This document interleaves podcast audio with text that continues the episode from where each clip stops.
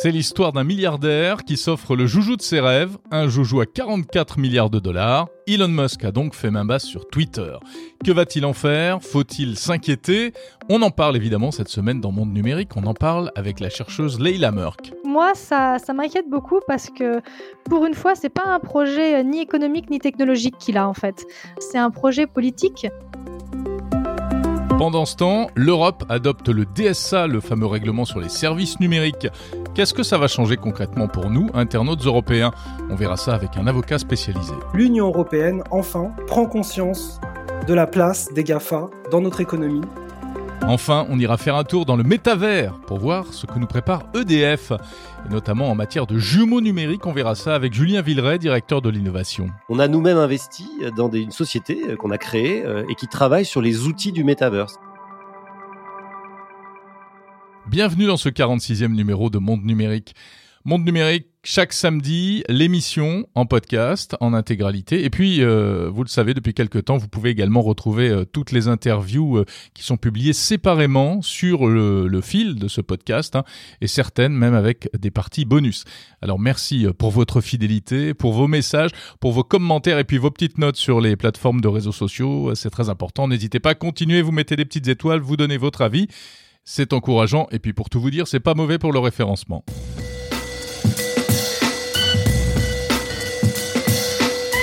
L'actualité du numérique cette semaine va nous emmener bien au-delà des technologies, en fait, avec ce rachat spectaculaire de la plateforme de micro-blogging de réseau social Twitter par Elon Musk.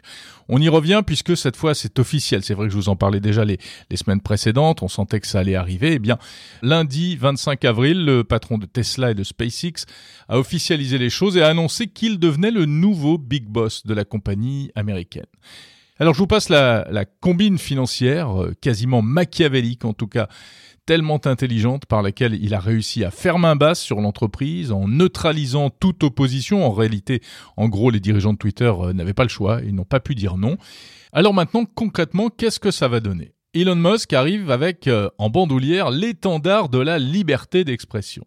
Il a notamment l'intention d'alléger la modération des contenus. Bon, déjà que Twitter ne modère pas grand-chose, il faut bien le dire, avec seulement 2000 euh, modérateurs pour quelques 300 millions d'utilisateurs. On ne voit pas trop ce que ça peut, euh, ça pourra donner. Autre euh, point important, il promet plus de transparence, de la transparence pour l'algorithme d'affichage des messages. Hein. Il voudrait que cet algorithme devienne open source et donc ainsi il pourrait bénéficier de contributions extérieures.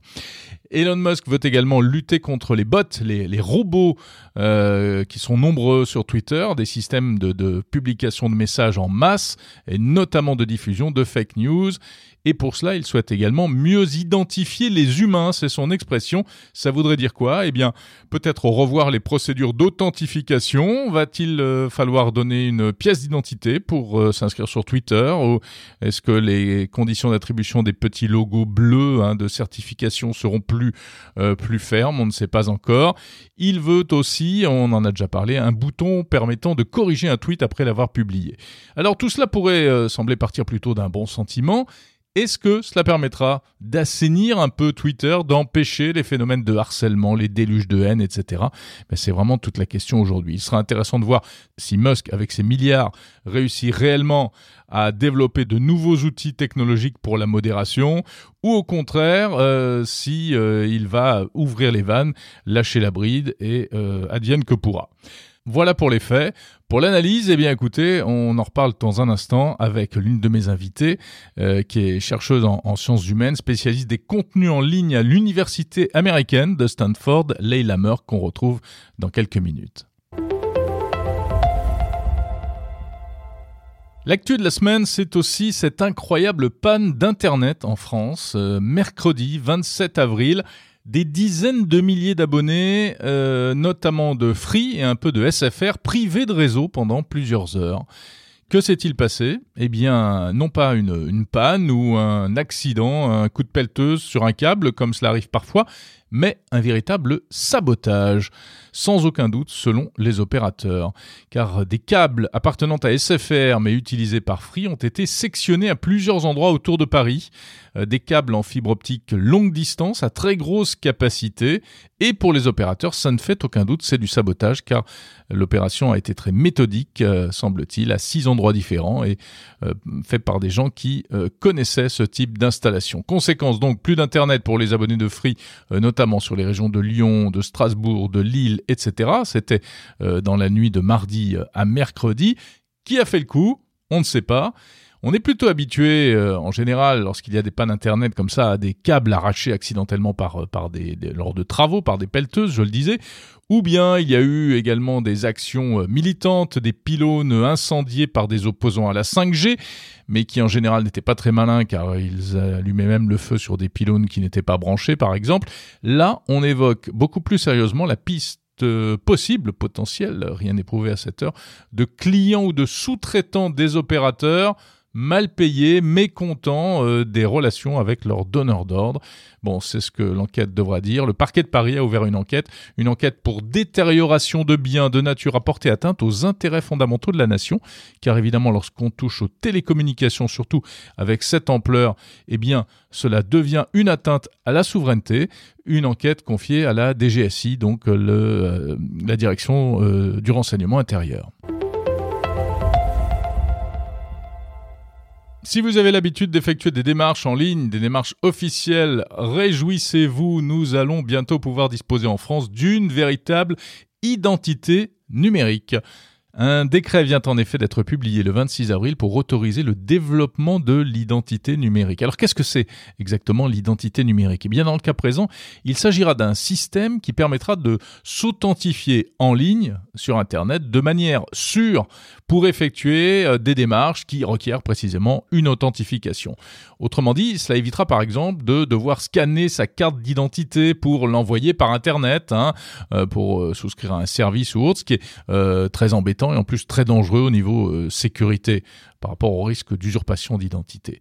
Alors cette identité numérique, eh bien, elle devrait se présenter sous la forme d'un numéro personnel à six chiffres que l'on pourra communiquer chaque fois qu'on en aura besoin. Cela se passera via une application mobile baptisée France Identité qui va être lancée très prochainement. Dans un premier temps, ça servira à effectuer des démarches assez simples, comme par exemple euh, envoyer une photocopie certifiée, euh, présenter une preuve de majorité, sans révéler son identité, d'ailleurs c'est ça qui est intéressant, ou encore euh, gérer des procurations pour, pour des retraits de colis, etc. Et puis à terme, eh bien, cela pourrait servir également à se connecter à des sites officiels comme les sites servicepublic.fr, impôts.gouv.fr ou encore Amélie, la sécurité sociale, et pour lesquels aujourd'hui on utilise le système France Connect. Hein. Vous savez, France Connect, cette espèce de portail où on donne par exemple son numéro fiscal ou son numéro de sécurité sociale et ensuite on peut accéder à différents services. Là, on n'utiliserait donc plus que les fameux six chiffres plus l'application mobile. Alors, cela dit, cette identité numérique, eh bien, elle interviendra en complément de la nouvelle carte d'identité électronique. C'est-à-dire que pour en bénéficier de l'identité numérique, il va falloir demander la nouvelle carte nationale d'identité électronique, la CNIE. Euh, c'est cette petite carte euh, de, petit format. En plus, l'avantage, c'est qu'elle tient euh, au format carte de crédit dans un, dans un porte-monnaie. Elle a été lancée l'été dernier. Elle contient une puce et n'importe qui peut la demander. Vous pouvez la demander en remplacement de votre actuelle carte nationale d'identité. Et si vous devez refaire votre carte d'identité, eh bien c'est la nouvelle qu'on vous donnera. Donc à partir de là, vous pourrez ensuite, lorsque l'application sera lancée, eh bien générer le fameux numéro à six chiffres euh, et ainsi disposer d'une identité numérique. Alors c'est quand même pas mal, c'est une vraie avancée en matière de dématérialisation des services. À noter que ce système va remplacer euh, un projet qui s'appelait Alicem, basé sur la qui était basé sur la reconnaissance faciale qui avait été lancé il y a quelque temps, mais qui avait fait beaucoup de bruit et qui avait été notamment retoqué par la Commission nationale informatique et liberté. Donc exit à l'ICM à la place. Euh, ce sera donc euh, France, euh, comment ça s'appelle déjà? France Identité. Voilà. reste à savoir malgré tout comment tout cela va s'articuler avec euh, le projet européen d'identité numérique, hein, qui est également en préparation, mais qui tarde à voir le jour. Donc en fait, dans cette histoire, on a un peu l'impression que la, France et l'Europe ont du mal à accorder leur violon là-dessus. Bon, ce qu'il y a, c'est que l'identité numérique française va donc exister, et euh, on peut penser que lorsque l'identité numérique européenne verra le jour, eh bien, elle se substituera à, à, systèmes français. Mais c'est pas plus mal, au moins ça devient concret. Si vous voulez en savoir plus, il y a un site dédié france-identité.gouv.fr. Si vous êtes fan de selfies, mais que vous en avez assez de faire des acrobaties ou de tendre votre smartphone à bout de bras pour arriver à faire des photos plutôt approximatives, eh bien, un nouveau joujou a été présenté cette semaine. C'est un mini drone qui permet de faire des photos et des vidéos personnelles. Et c'est le réseau social Snapchat qui vient de dévoiler Pixie. Alors Pixie, donc c'est un tout petit appareil, un mini drone qui pèse quelques centaines de grammes. Euh, il est tout jaune, il vole à 5 mètres d'altitude à peine, à 10 mètres de distance seulement. Vous le posez sur votre main, vous, le, vous le mettez face à votre visage, vous l'actionnez, hop, il décolle. Et alors ensuite, il peut soit vous prendre en photo de manière euh, stationnaire, euh, photo ou vidéo, soit il peut faire euh, une orbite autour de vous. Il peut vous suivre également si vous êtes en train de faire une randonnée en montagne. Alors c'est un produit assez insolite qui est donc commercialisé par Snapchat. Snapchat n'est pas un spécialiste de l'électronique de loisirs, hein, mais la, compagnie s'était déjà fait remarquer en lançant les lunettes Spectacles avec appareil photo intégré qui permettait de faire des petites vidéos le mini drone Pixie coûtera 250 euros. Comme par hasard, il est proposé, comme pour les spectacles, en quantité limitée, officiellement pour des questions de problèmes de disponibilité de composants électroniques. Mais on peut se demander si ce n'est pas également une manière d'organiser la rareté pour susciter un peu plus d'enthousiasme pour ce produit. Personnellement, j'avais pu voir ce type de mini drone appareil photo de poche euh, sur le salon CES de Las Vegas il y a plusieurs années. C'était un produit chinois, mais qui n'est jamais sorti en Europe. Et là, Pixie devrait donc être disponible en France.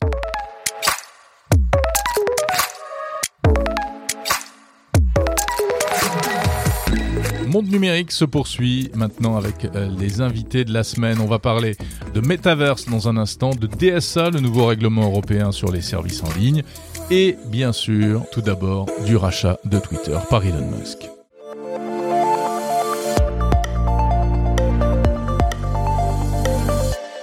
Bonjour Leila Merck. Bonjour, merci beaucoup pour l'invitation. Vous êtes euh, coordinatrice de projet de recherche à l'université de Stanford aux États-Unis, au Content Policy and Society Lab. Vous vous intéressez à tout ce qui est euh, contenu sur les réseaux, sur Internet et à l'impact sur la société. Alors ça y est, on y est. Elon Musk a officialisé euh, sa, son rachat de Twitter. Euh, et tout le monde s'excite, chacun essaie de comprendre euh, quelles seront les conséquences de ce rachat. Vous, qu'est-ce que ça vous inspire? Moi déjà, ça m'inspire que Elon Musk a quand même une parole performative. Il est très très fort. Ce qu'il dit, euh, on a l'impression qu'il le fait et on a presque envie qu'il arrête de parler parce que le jour, moi j'ai très peur que le jour où il dit je serai demain président des États-Unis, il le devienne un peu comme il avait décidé un jour. Immédiatement. Voilà, un jour il avait décidé de faire euh, redescendre ses fusées euh, euh, de l'espace, il l'a fait, euh, de faire conduire des voitures autonomes, il l'a fait, de racheter Twitter, il l'a fait. Donc, un, parfois ça prend du temps, mais enfin il le fait quoi, et à voilà. chaque fois il nous bluffe. Voilà, donc moi ça, ça m'inquiète beaucoup parce que pour une fois, c'est pas un projet ni économique ni technologique qu'il a en fait. Euh, on voit bien que technologiquement, il veut faire quelques petits changements sur Twitter, mais c'est pas vraiment la raison de son achat. Le projet économique, on est tous d'accord que c'est pas voilà, l'entreprise elle fait un milliard euh, les bonnes années avec le, vent en poupe. Euh, et donc finalement, qu'est-ce qui nous reste? C'est un projet politique et c'est surtout une course internationale et il, est, sera ni le premier ni le dernier au monopole euh, de l'espace public d'expression en ligne.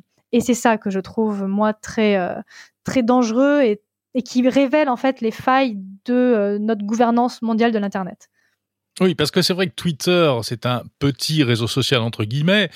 Tout le monde n'est pas sur Twitter, mais ça a une importance et une influence incroyable. Tous les tous les hommes politiques, enfin toutes les, les personnalités politiques s'expriment sur Twitter. Ensuite, c'est relayé dans les médias. Il y a quand même un côté agora qui est indubitable. Euh, alors, qu'est-ce qu'il va faire d'après vous? Bah, ce qu'il va faire, il a essayé plus ou moins de l'annoncer, même si c'est pas très clair. Déjà, je pense que même lui, il est pas trop sûr de ce qu'il veut faire. Je pense qu'il a une idée en tête. Euh, la première, et déjà pour moi, on part mal. Il a l'idée que qu'il y a de la censure. Euh, il a l'idée que Twitter devrait être un espace de débat et qu'aujourd'hui, il n'en a plus les moyens déjà on part sur des présupposés de base qui pour moi sont un peu un peu compliqués à défendre étant donné que le débat n'a jamais été interdit sur ces plateformes de réseaux de réseaux sociaux. Ce qui est interdit, c'est l'effet de masse, c'est le harcèlement, c'est l'invective. Euh, si le débat était interdit, Trump aurait été, euh, en tout cas si certaines idées étaient interdites, Trump aurait été euh, viré de cette plateforme il y a bien longtemps. Euh, donc déjà sur cet aspect-là, il est difficile de comprendre puisqu'on a un peu l'impression qu'il se bat euh, contre des chimères d'une certaine manière ou contre des chimères euh, qu'il imagine bien plus grandes que, ce qu'il n'en est. Euh, il, a, il a quand même pour lui le fait de, et il le fait d'une manière que moi je trouve très, très dangereuse, mais de, de mettre en lumière un vrai sujet qui est la protection de la liberté d'expression. Encore une fois, le débat n'est absolument pas interdit, les sujets ne sont pas interdits, mais, et on est assez d'accord avec lui là-dessus, la liberté d'expression n'est pas toujours protégée sur ces, sur ces plateformes, notamment par manque de moyens, euh, notamment par manque de compréhension des, de certains contenus, par manque de traducteurs. Il faut savoir que euh, les équipes Twitter sont quasiment toutes anglophones, donc euh, c'est déjà compliqué pour eux de traiter les contenus en anglais, mais alors les contenus en français, et puis après, je vous imaginer sur toutes les différentes langues qui peuvent exister. donc déjà, ça, il, le comprend assez peu. Mais, mais, en plus, lui, il est vraiment dans cette idée que euh, cette liberté de parole est en danger et qu'il doit restaurer un peu euh, le monde euh, tel que lui l'imaginait, qui est en fait le monde d'avant Trump et qui est en fait un monde très violent euh, qui laisse la place à celui qui crie le plus fort. Et donc c'est un peu ça qui moi m'étonne sur sa vision de la liberté d'expression, puisqu'il se considère être un absolutiste de la liberté d'expression. Obama aussi, il l'a dit il y a quelques jours à Stanford, il a dit je suis un absolutiste de la liberté d'expression. Très bien, les deux se revendiquent et pourtant ils ont des projets politiques extrêmement différents. Euh, donc, oui, totalement. Puisque Obama en appelle aujourd'hui à, la, à plus de régulation. Exactement. sous-entendu à plus de modération et, et d'interventionnisme quelque part. En fait, c'est la question de faire de la dentelle. Une bonne protection de la liberté d'expression, c'est une quantité euh, de moyens absolument euh, hallucinants puisque on traite des flux de contenu qui sont hallucinants. Et donc, si on a des algorithmes qui sont un pas extrêmement entraîné, deux, bourré de biais, ça demande des investissements d'avoir un bon algorithme, hein, ça se fait pas, ça se fait pas du, du, du, jour au lendemain. Trois, explicable, ça signifie qu'une fois que l'algorithme a pris sa décision, on sait pourquoi, comment. Et puis quatre, baqué, on va dire, par des modérateurs humains, c'est énormément de moyens. Mais qu'est-ce que cette modération, euh, cette, cette, on va dire augmentation de la modération permet? Ça permet que sur un, une courte période de temps, comme l'impose la loi, le travail de jugement soit fait d'une manière fine, qualitative. Et aujourd'hui, le manque de moyens fait que comme on a des délais courts pour supprimer certains contenus, notamment euh, terroristes, enfin tous les contenus illégaux, et eh bah les plateformes se précipitent parfois dans cette censure pour éviter bah, la sanction financière, pour éviter la sanction légale. Sauf que du coup, il y a ce qui s'appelle des faux positifs. Et donc, parfois, la, la, la, la, liberté d'expression est mise en danger. Donc, moi, je suis complètement dans la, dans, le même, du même avis qu'Obama, mais du même avis tout simplement par rapport qu'Obama, que ce sur quoi je travaille et sur, sur quoi les équipes de chercheurs travaillent depuis longtemps. C'est de dire plus on aura des moyens, plus la modération pourra être fine, moins on mettra en danger la liberté d'expression et également, on permettra donc euh, euh, aux minorités, on permettra aux citoyens, on permettra aux utilisateurs de manière générale d'avoir de la place pour parler et que ça soit pas juste mmh. une, un grand microphone pour ceux qui crient le plus fort. Mais les Murk, c'est quoi la, enfin, grande question, mais c'est quoi la liberté d'expression? Est-ce que euh, les propos euh, révisionnistes, euh, les propos anti-vax, euh, les propos de désinformation, de transformation de la vérité, euh, comme comme on, on, en voit souvent, tout ça, bah, ça existe sur les réseaux. Est-ce que ça doit continuer ou est-ce qu'il faut faire, mettre le haut là? Bah, c'est sur ça que moi, c'est pas mon boulot en fait de, de, de répondre à cette question-là. Par contre, cette question, il faut la poser et elle n'est pas posée.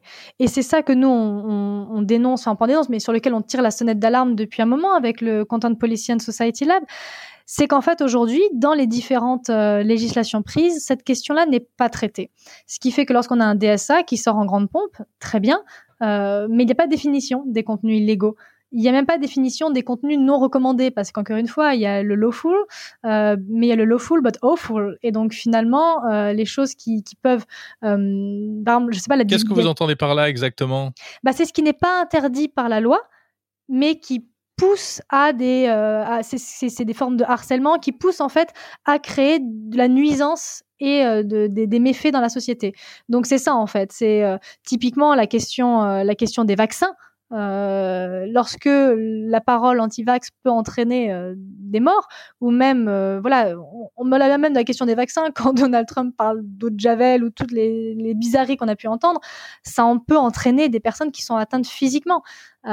techniquement, rien n'interdit Donald Trump de dire mmh buvez de l'eau de Javel. Rien, c'est pas illégal. Mmh. Par contre, est-ce qu'on a envie que des millions de citoyens, un milliard de citoyens l'entendent? Ça, c'est une autre question. Ouais, mais dans une logique très euh, libérale et même libertarienne comme celle d'Elon Musk, l'idée c'est de dire, bah, écoutez, après tout, hein, chacun se fait son avis, euh, chacun se débrouille avec euh, la vérité, et puis advienne que pourra. Complètement, mais c'est exactement ça. Sauf que on est, on est beaucoup, et moi je pense que c'est la, la, bonne position de considérer que comme dans la vraie vie, on laisse pas les gens, euh, je sais pas, aller sur la route en disant, bah conduisez de la meilleure façon que vous imaginez être, conduire. Personne fait ça, parce que sinon celui qui aurait un tank, et eh bah il aurait aucun problème. Et puis la, la petite de deux, moi j'avais une deux chevaux, on serait, on serait un peu, on serait un peu mis en danger. Aujourd'hui, personne ne laisserait faire ça. Ça ferait de sens pour personne parce qu'au final, c'est ceux qui seraient le plus équipés et le plus capables d'écraser les autres qui fonctionneraient. Bah, c'est la même chose en ligne en fait. Euh, et sauf que cette position-là, qui est une position qui doit être une position politique, mais pas que, qui doit être une position citoyenne, qui doit faire appel à de nombreux acteurs, parce que les politiques aussi, ils vivent pas forcément tout ce qui se passe sur les réseaux sociaux, ce que vivent les influenceurs aujourd'hui voilà, ils, ont, ils se rendent compte de choses dont personne ne se rend compte. C'est cette position-là qui doit être euh, prise, et c'est ce qu'on appelle de la politique de contenu. C'est pas de la modération, c'est pas de l'outillage, c'est une vision. Et la liberté d'expression, bah, c'est un peu comme qu'on dit aujourd'hui, la liberté des uns s'arrête là où commence celle des autres. C'est ça en fait le fond du problème. C'est qu'aujourd'hui, on n'est pas capable de se rendre compte qu'en ligne, pour protéger la liberté, eh ben, il faut l'arrêter, et que c'est pas enlever de la liberté euh, en général, c'est la disséminer, c'est la partager entre tout le monde en fait. Je sais pas si c'est si c'est assez clair, mais j'ai l'impression que c'est vraiment tout à fait. C'est vraiment essayer de comprendre que des choses qu'on ne tolérerait pas dans la vraie vie, euh, non seulement il ne faut pas les tolérer en ligne, mais en plus elles sont encore plus néfastes en ligne. Parce que lorsque quelqu'un, euh, dans la vraie vie, personne n'accepterait que quelqu'un se fasse euh, voilà battre à coup de pied en, en, bas de chez soi. Bien sûr. Mais en, en ligne, c'est pas une personne qui bat une personne à coup de pied en bas chez soi. C'est des milliers de personnes qui se ruent sur la même personne. Et c'est ça, en mmh fait, qui, qui, est interdit par les plateformes. Euh, je dis pas du tout qu'elles fassent euh, du très bon travail. Je pense pas qu'il y ait du tout assez de moyens. Euh, je pense que de manière globale, il y a une hypocrisie générale à toutes les échelles. Mais alors vraiment, il y a, a pas de débat là-dessus. Mais il y a un moment, elles sont pas là pour faire de la censure. Euh, elles sont là pour essayer de faire en sorte que le réseau, tout le monde puisse avoir une petite part au soleil.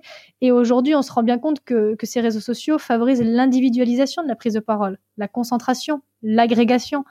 Et c'est ça, en fait, qu'on veut faire. Si on veut défendre le free speech, c'est du free speech pour une personne et du free speech pour tout le monde. Et c'est la vague question de égalité, équité, euh, que des libertariens comme, comme j'allais dire Trump, mais comme Donald, comme, comme Donald Musk, comme Musk. Lapsus. Lapsus, euh, n'entendent pas. C'est que c'est la, la, question de l'égalité par rapport à l'équité. Est-ce qu'on veut donner à mhm. tout le monde euh, les mêmes outils ou à tout le monde les mêmes chances?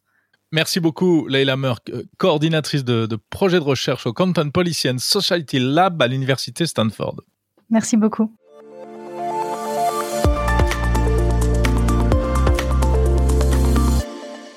Bonjour Alexandre Lazareg. Bonjour. Vous êtes avocat spécialisé en droit du numérique et vous avez épluché ce fameux DSA. Combien de pages? Une centaine de pages, un petit peu plus même ce qui est l'habitude de, de l'Union européenne que de, que de multiplier les législations et de les complexifier. Alors, est-ce qu'on peut dire que c'est historique, ce, ce DSA non, je ne pense pas que ce terme puisse être euh, valablement employé, en ce sens que nous avons déjà une large... Euh, dans, dans, notre droit français, en tout cas, la, la, plupart des dispositions qui sont présentes ici reprennent trait pour trait le droit français applicable et la jurisprudence qui a été prononcée ces, cette dernière décennie en ce sens, on ne peut pas parler de d'histoire ou de révolution à ce sujet, même s'il y a des avancées notables. Simplement, ce qu'on peut dire sur le plan historique, c'est que l'Union européenne, enfin, prend conscience de la place des GAFA dans notre économie et essaye de les réguler euh, et de les encadrer compte tenu euh, de l'importance qu'elles ont prise ces, dernières, ces dernières années. Hmm. Alors il y a beaucoup de choses, hein, évidemment. Il y a, on va pas prendre toutes les mesures les unes après les autres, mais euh, selon vous, quelle est peut-être la, la, la, la, plus importante ou, les, ou les, les, plus emblématiques et celle qui pourrait avoir le plus de conséquences dans nos vies? Je dirais que c'est peut-être la transparence des algorithmes. Ça, c'est quelque chose qui est nouveau. C'est quelque chose qui était demandé par les utilisateurs, les citoyens depuis très longtemps, qui a aussi les experts pour la première fois, enfin désormais, nous allons savoir précisément comment fonctionnent ces plateformes, comment elles hiérarchisent les informations, les messages. Il y a une exigence de transparence à leur égard. Jusqu'à présent, elles, elles, évoluaient sous une forme d'opacité qui ne nous permettait pas de comprendre véritablement leur fonctionnement. Là, nous allons comprendre véritablement comment elles fonctionnent. Et ça, c'est quelque chose de tout à fait nouveau et important. Mais est-ce que c'est bien réaliste de vouloir, euh, euh, comme ça, percer les secrets des algorithmes? D'abord, est-ce que ça permettra vraiment euh, de tout comprendre? Et en plus, est-ce que il n'y a pas des limites? C'est-à-dire qu'il y a des secrets industriels aussi là-dedans. Tout à fait. D'ailleurs, euh, le texte prévoit la préservation des secrets, euh, des secrets euh, d'affaires.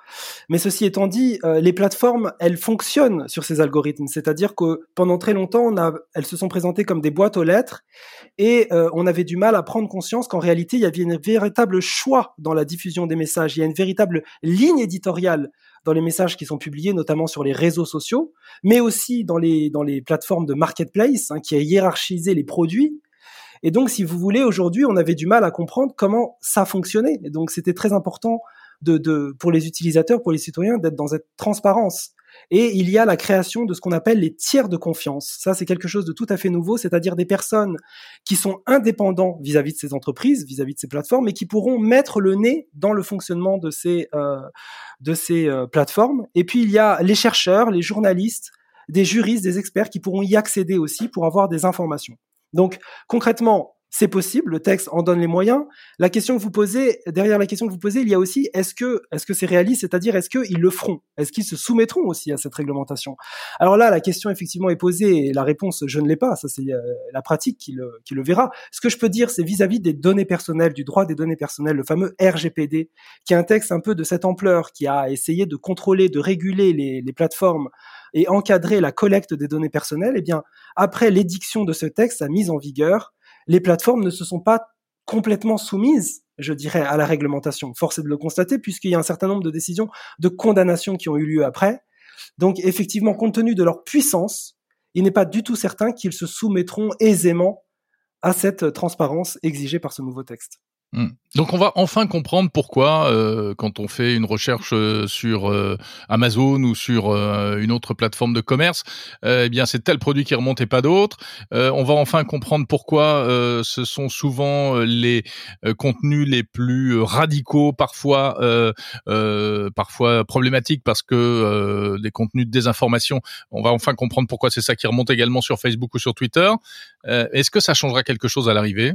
Euh, la question est effectivement posée parce que enfin comprendre, ça on peut le comprendre, en tout cas en ce qui concerne les réseaux sociaux, effectivement, on met en avant les messages polarisants, les messages radicaux plutôt que ceux qui font la promotion du vivre ensemble, parce qu'on est dans une société commerciale qui a besoin d'attirer l'attention et plus on est euh, sur cette plateforme, plus ils sont contents parce qu'ils ont des messages publicitaires euh, importants et effectivement ils essayent de retenir notre attention et nous savons que la nature humaine est ainsi faite, nous sommes plus attirés par des messages radicaux que par des messages consensuels. Donc la raison c'est celle-là. Mais simplement aujourd'hui, il y aura une véritable transparence à ce sujet et on pourra engager leurs responsabilités si en effet euh, ils, euh, ils je dirais, ils essayent de manipuler, d'instrumentaliser l'opinion à travers la hiérarchie des messages. Donc en ce sens, on peut dire que c'est une avancée. Donc ça, c'est pour la transparence des algorithmes. Est-ce qu'il y a d'autres points importants selon vous?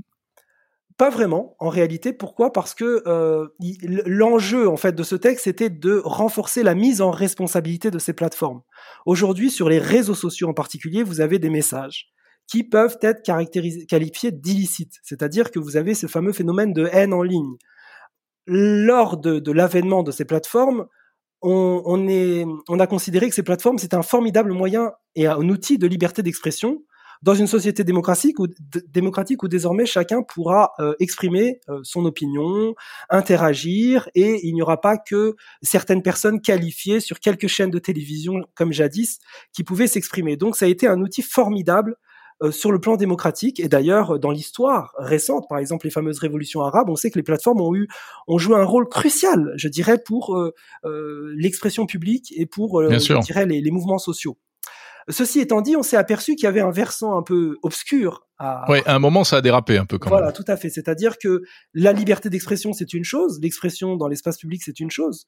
Euh, mais euh, simplement, lorsque vous essayez, lorsque chacun est derrière son téléphone ou son ordinateur, il peut tenir des propos tout à fait désagréables, nauséabonds, diffamatoires, injurieux, euh, et c'est ce qu'on appelle, d'une façon générale, la haine en ligne, hein, des messages tout à fait désagréables qui ne servent pas à la démocratie et l'expression publique. Et, et c'est là que le législateur doit intervenir. C'est là que ça peut porter des préjudices très importants pour les gens. Il y a le harcèlement en ligne. Et, euh, et, à cet égard, il a fallu les réguler. Et c'est là que, que, vient euh, jouer ce, ce, texte. Hum. Euh, Alexandre Lazareg, le DSA entre en vigueur, enfin, il n'est pas encore entré en vigueur. Le DSA est mis sur les rails au moment où Elon Musk rachète Twitter. C'est étonnant ce, ce télescopage. Est-ce que, du coup, ça voudrait dire que le DSA pourrait euh, comment dire, sans être, euh, comment poser la question de la manière la plus neutre possible. quel pourrait être l'impact finalement? Si demain euh, Elon Musk décide de complètement changer la ligne de Twitter Est-ce qu'avec le DSA, eh bien, en Europe, on aura droit à un, régime spécial et il sera obligé de se conformer finalement à ces règles-là? Ah bah tout à fait. De toute façon, on peut dire que le texte s'applique à tous les réseaux sociaux qui, euh, enfin tous les, réseaux sociaux qui agissent sur des, utilisateurs sur le territoire européen. Donc quoi qu'il en soit, Twitter, Twitter est assujetti à cette euh, réglementation. Euh, effectivement, c'est un, une, une, formidable coïncidence parce que ça, ça, ça, montre que dans le dans le monde des idées, si je puis dire, les les, les, gens se rejoignent en ce sens qu'il y a une vraie problématique et vous avez des, des forces qui euh, évidemment utilisent ces plateformes parce que c'est un moyen de communication, c'est un moyen d'influence extrêmement important pour euh, les, les, les puissances économiques. Et c'est aussi pour la, la, raison pour laquelle le législateur européen a besoin de réguler pour protéger aussi la société démocratique, la liberté d'expression et la dignité des individus. Parce que les réseaux sociaux peuvent porter atteinte à la dignité des individus à travers des fausses informations qui peuvent créer des dissensions, des déséquilibres dans la société, à travers le harcèlement, à travers euh, tout un tas de, de, de, je dirais, de messages qui peuvent influencer, instrumentaliser l'opinion euh, sur le plan politique. Vous avez eu le phénomène, euh, le scandale de Cambridge Analytica qui a été tout à fait euh, fondamental à cet égard. Donc, sur Facebook, les, puissances économiques s'intéressent à ces réseaux sociaux et les États eh bien, cherchent à contrôler, à réguler, à maintenir pour protéger leur cadre de vie. Et il y a des forces contradictoires qui se battent. Et c'est un petit peu ça qu'on voit précisément dans cette coïncidence. Est-ce qu'avec ce texte, on va vers un monde plus euh, safe, plus sain, euh, plus apaisé, ou au contraire, on va vers des empoignades judiciaires à n'en plus finir? Ah bah, en tout cas, l'objectif évidemment, c'est d'assainir, euh, je dirais, euh, ces médias. L'idée aussi, c'est d'engager plus facilement la responsabilité des médias. Peut-être qu'on en reparlera, mais on verra que il est, ça sera pas néanmoins pas moins difficile. Aujourd'hui, il est très difficile de s'attacher, de s'attaquer à ces entreprises. Elles sont extrêmement puissantes. Elles ont pris une ampleur tout à fait décisive. On ne les a pas vues venir compte tenu de leur modèle qui repose sur la gratuité. Elles ont échappé à tous les seuils de contrôle, de référence, notamment en matière de droit de la concurrence. Et euh, en effet, aujourd'hui, elles sont là. Ce sont des sortes de monstres froids, comme disait euh, Nietzsche, si je puis dire. Et euh, dans ces conditions, euh, aujourd'hui, elles sont à l'égal et même peut-être supérieures aux États. C'est la raison d'ailleurs pour laquelle les États, au sens national, n'étaient pas en mesure de, de, réguler valablement ces entreprises. Nous sommes obligés de monter à une échelle plus régionale, et en effet, il n'est pas du tout certain qu'elles soient ou qu'elles se ressentent tout à fait, je dirais, contraintes par ces textes, compte tenu de leur puissance, compte tenu de l'argent qu'elles récoltent, par justement ces diffusions d'informations, cette manière de faire.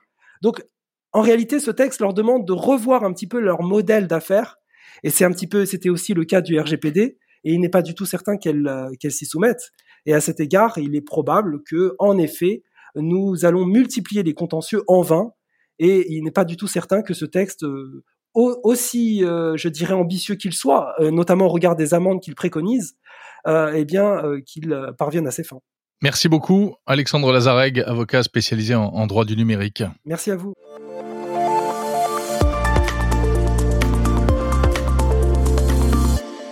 Bonjour Julien Villeray. Bonjour Jérôme. Directeur de l'innovation d'EDF. Et on se retrouve euh, comme chaque mois dans Monde Numérique pour parler cette semaine du métavers. Alors le métavers, euh, on, en parle souvent, j'en parle souvent dans, ce podcast. Euh, c'est assez fascinant, c'est plein de promesses, c'est aussi plein de questions. Euh, et alors le métavers, vous vous y intéressez chez EDF, mais, mais, mais pour quelle raison? Ah, on s'y intéresse pour plusieurs raisons. D'abord parce qu'on pense que ça peut être utile dans la façon dont on travaille et on répond à nos clients, dans la façon dont nous on travaille en interne, parce qu'on est une industrie et donc on a besoin de travailler sur beaucoup de projets qui peuvent gagner à être virtualisés parfois, on pourra y revenir. Et puis on y travaille aussi parce qu'en fait, on a nous-mêmes investi dans une société euh, qu'on a créée euh, et qui travaille sur les outils du metaverse, c'est-à-dire tout ce qui est calcul haute performance, euh, modélisation en 3D. Et donc, pour au moins ces trois bonnes raisons-là, ça nous intéresse beaucoup. Qu'est-ce que ça pourrait apporter euh, bah, au grand public, aux usagers tout d'abord? Alors, euh, ce qui est intéressant, c'est d'aller un peu au-delà de ce qu'on peut imaginer facilement. C'est-à-dire que, par exemple, oui, euh, je pourrais avoir ma relation client euh, dans le metaverse, c'est-à-dire au lieu de parler à un conseiller client au téléphone quand je déménage, bah, je pourrais le voir finalement de façon virtuelle à travers mon casque de VR. Bon, ça, je pense que tout le monde peut imaginer ce que c'est. C'est pas très créatif. Mmh. Ce qui nous intéresse, c'est plutôt la dimension jumeau numérique du metaverse. C'est-à-dire que l'idée quand même qu'il y a souvent derrière le metaverse, c'est que on va pouvoir dupliquer dans le monde virtuel des objets réels. Et je vous donne un exemple. Si votre maison, votre appartement, vous la recréez dans un monde virtuel, eh bien demain, par exemple, si vous vous dites j'ai un problème d'isolation, je veux faire de la rénovation énergétique de ma maison ou je veux, je sais pas quoi, changer ma chaudière au fioul, plutôt que de faire venir quelqu'un chez vous avec euh, toutes les complications que ça justifie, il faut être présent chez soi, il faut prendre une demi-journée de vacances, il faut que la personne, on arrive à caler un rendez-vous, etc. Mais si votre maison, votre appartement, il est virtuellement recréé dans le metaverse. Vous pouvez faire visiter euh, à cet expert votre maison virtuellement et il va pouvoir tout de suite vous dire ah bah là on voit bien vous avez tant de fenêtres, tel type de fenêtre, ah bah là ça va être ça la solution et puis là votre chaudière oui il y a la place pour mettre une pompe à chaleur à la place, il y a aucun problème, on va pouvoir le faire. Donc ça c'est un exemple de ce que ça peut faciliter dans la relation avec le client, c'est que finalement on va pouvoir faire dans un monde virtuel donc facile d'accès depuis n'importe où dans le monde euh, des choses qu'avant il fallait faire dans le monde physique qui est beaucoup plus, qui a beaucoup plus de friction, hein, comme on dit, c'est-à-dire qui, bah, de fait, hein, quand c'est physique, c'est plus compliqué. Oui, alors ça c'est une application vraiment euh, utile, on va dire. Hein. On est loin de euh, ce qu'on voit d'habitude, euh, toutes les toutes les toutes les idées de, de, de, choses un peu ludiques, voire futiles, basées sur le uniquement sur l'ultra consommation, etc. ça c'est donc pour les particuliers. Pour les entreprises, qu'est-ce que qu'est-ce que ça pourrait apporter? Ah bah là, aussi, je pense qu'il faut aller au-delà de l'idée qu'on a tous, qui est que bah, la réunion Zoom ou Teams euh, qu'on fait au bureau euh, derrière son écran, on pourrait désormais l'avoir avec un casque de réalité virtuelle. Bien sûr, c'est peut-être un usage très intéressant. Euh, nous, on regarde les choses beaucoup plus loin sur du travail collaboratif sur des objets, c'est-à-dire que par exemple sur une pièce industrielle ou sur un plan, on va pouvoir travailler à plusieurs et donc interagir à plusieurs en 3D sur ce plan, où que l'on soit, évidemment, hein, quel que soit son site, hein, même dans une ville, évidemment, dans un pays euh, dans un pays différent. Et c'est pas anecdotique parce qu'une entreprise comme EDF, mais c'est le cas de plein de grosses entreprises industrielles, travaille sur des projets, par exemple, pour notre cas, un EPR en Angleterre, aussi depuis la France. Et donc pouvoir travailler sur un plan en réel ou sur une pièce en réel euh, dans un monde virtuel, c'est évidemment quelque chose qui a beaucoup de valeur. Et en plus, euh, on peut imaginer, parce que moi je crois beaucoup à ça, je pense que c'est ça la force du metaverse, une traduction dans le monde réel de ce qui se fait dans le monde virtuel imaginez que vous ayez un bras robotique dans le monde réel, et ben il va pouvoir travailler une pièce industrielle, par exemple, en temps réel, pendant qu'on la manipule et qu'on la regarde et qu'on la travaille tous ensemble dans le monde virtuel. Donc encore une fois, ça a des applications qui sont évidemment très performantes pour le monde de l'entreprise, parce que plutôt que d'avoir à déplacer des gens à travers le monde, mais encore déplacer des gens, c'est plus facile que déplacer des pièces industrielles, je vous assure, parce que parfois ça pèse plusieurs tonnes, plusieurs dizaines de tonnes. Eh bien, on va pouvoir travailler sur ces objets-là de façon virtuelle, tout en ayant un impact dans le monde réel. Oui, donc du travail collaboratif 2.0 euh, ou 4.0, encore plus évolué. Plutôt 4.0 même, oui, effectivement. Alors là, on parle un peu encore au futur, hein, euh, mais où, où en êtes-vous euh, concrètement chez EDF par rapport à ça? Vous êtes déjà avancé dans ces technologies? Alors nous déjà, on en utilise certaines déjà au quotidien. Alors pas aussi avancées, mais ce que je vous raconte sur le travail collaboratif autour de plans et de pièces, c'est déjà des choses que l'on fait avec des casques HoloLens euh, que certains d'entre d'entre d'entre nous connaissent. Euh, et on travaille beaucoup à développer ce genre de solutions. Mais surtout, euh, on, on, a décidé euh, de créer des briques, des briques technologiques. On a créé une société qui s'appelle Exion, qui en fait construit les briques technologiques du metaverse et qui les propose à évidemment EDF, mais aussi à d'autres entreprises à l'extérieur. Par exemple, on a aujourd'hui notre propre plateforme de blockchain, donc on peut créer des NFT, hein, ce qu'on appelle des NFT, c'est des objets certifiés dans la blockchain, donc inviolables, des monnaies virtuelles. Hein, on développe des monnaies virtuelles. On, est, on va d'ailleurs en lancer une très bientôt qui s'appelle le Clapcoin avec Claude Lelouch et le cinéma français pour aider au financement de, de films. Donc voilà, on, on crée des monnaies virtuelles et on a des machines de calcul très haute performance, de cloud 3D comme on dit. Euh, vous imaginez, un des serveurs avec des cartes graphiques ultra puissantes qui permettent de calculer en temps réel ces univers, ces métavers, et euh, les rendre persistants, hein, c'est-à-dire les faire vivre en permanence dans le cloud. Donc tout ça, c'est des technologies que nous, on développe. Et, et, évidemment, vous allez peut-être me dire, bah, ok, mais pourquoi EDF fait ça? Parce qu'après tout, euh, c'est pas notre métier de base.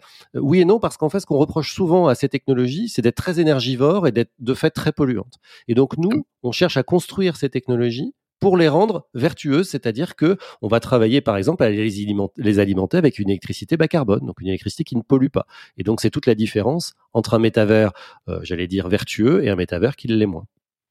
Il y aurait un, métavers vert et un métavers euh, pas propre ah bah comme pour tout, évidemment, euh, on peut, euh, il faut faire des efforts, il faut être innovant, il faut être créatif, on peut rendre des choses qui ne le sont a priori pas vertes.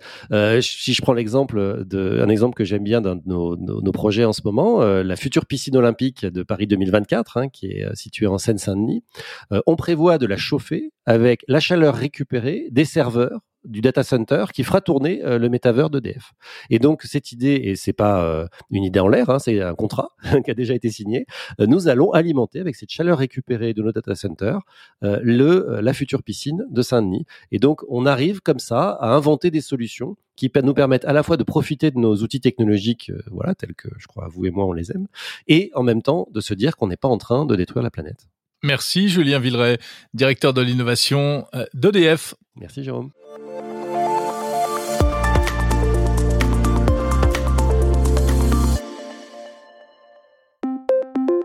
Ne partez pas, j'ai encore un mot à vous dire. D'abord, merci euh, d'avoir écouté ce 46e épisode de Monde Numérique. Et puis, euh, un petit mot pour vous signaler que la semaine prochaine, eh bien, il y aura une surprise. Alors en réalité, je suis actuellement en Corée du Sud, c'est de là que je vous parle. Euh, voilà, la capitale de la Corée du Sud, Séoul où je suis arrivé il y, a, il y a quelques jours à peine, mais j'ai bien l'intention de vous proposer un épisode spécial de Monde Numérique, spécial Corée du Sud. La Corée qui est, on le rappelle, l'un des pays les plus euh, connectés du monde, les plus innovants, avec euh, les géants Samsung ou LG, euh, mais pas seulement, il y a aussi des startups et puis des projets complètement fous, notamment un projet de métaverse national. Voilà, on va aller à la découverte de tout cela et j'espère pouvoir vous proposer donc cet épisode exceptionnel. Alors, peut-être pas la semaine prochaine, je vais être très transparent. Samedi prochain, on fera relâche probablement sauf si j'ai le courage, mais bon, c'est peu probable. Un peu de vacances donc, et je vous retrouverai dans 15 jours, le samedi d'après, promis juré avec un numéro spécial Corée du Sud. Si vous voulez tout savoir sur ce pays étonnant, pas comme les autres, une sorte de paradis des geeks, ce sera à ne pas rater. Je vous donne donc rendez-vous très vite. Merci encore pour votre fidélité. Salut.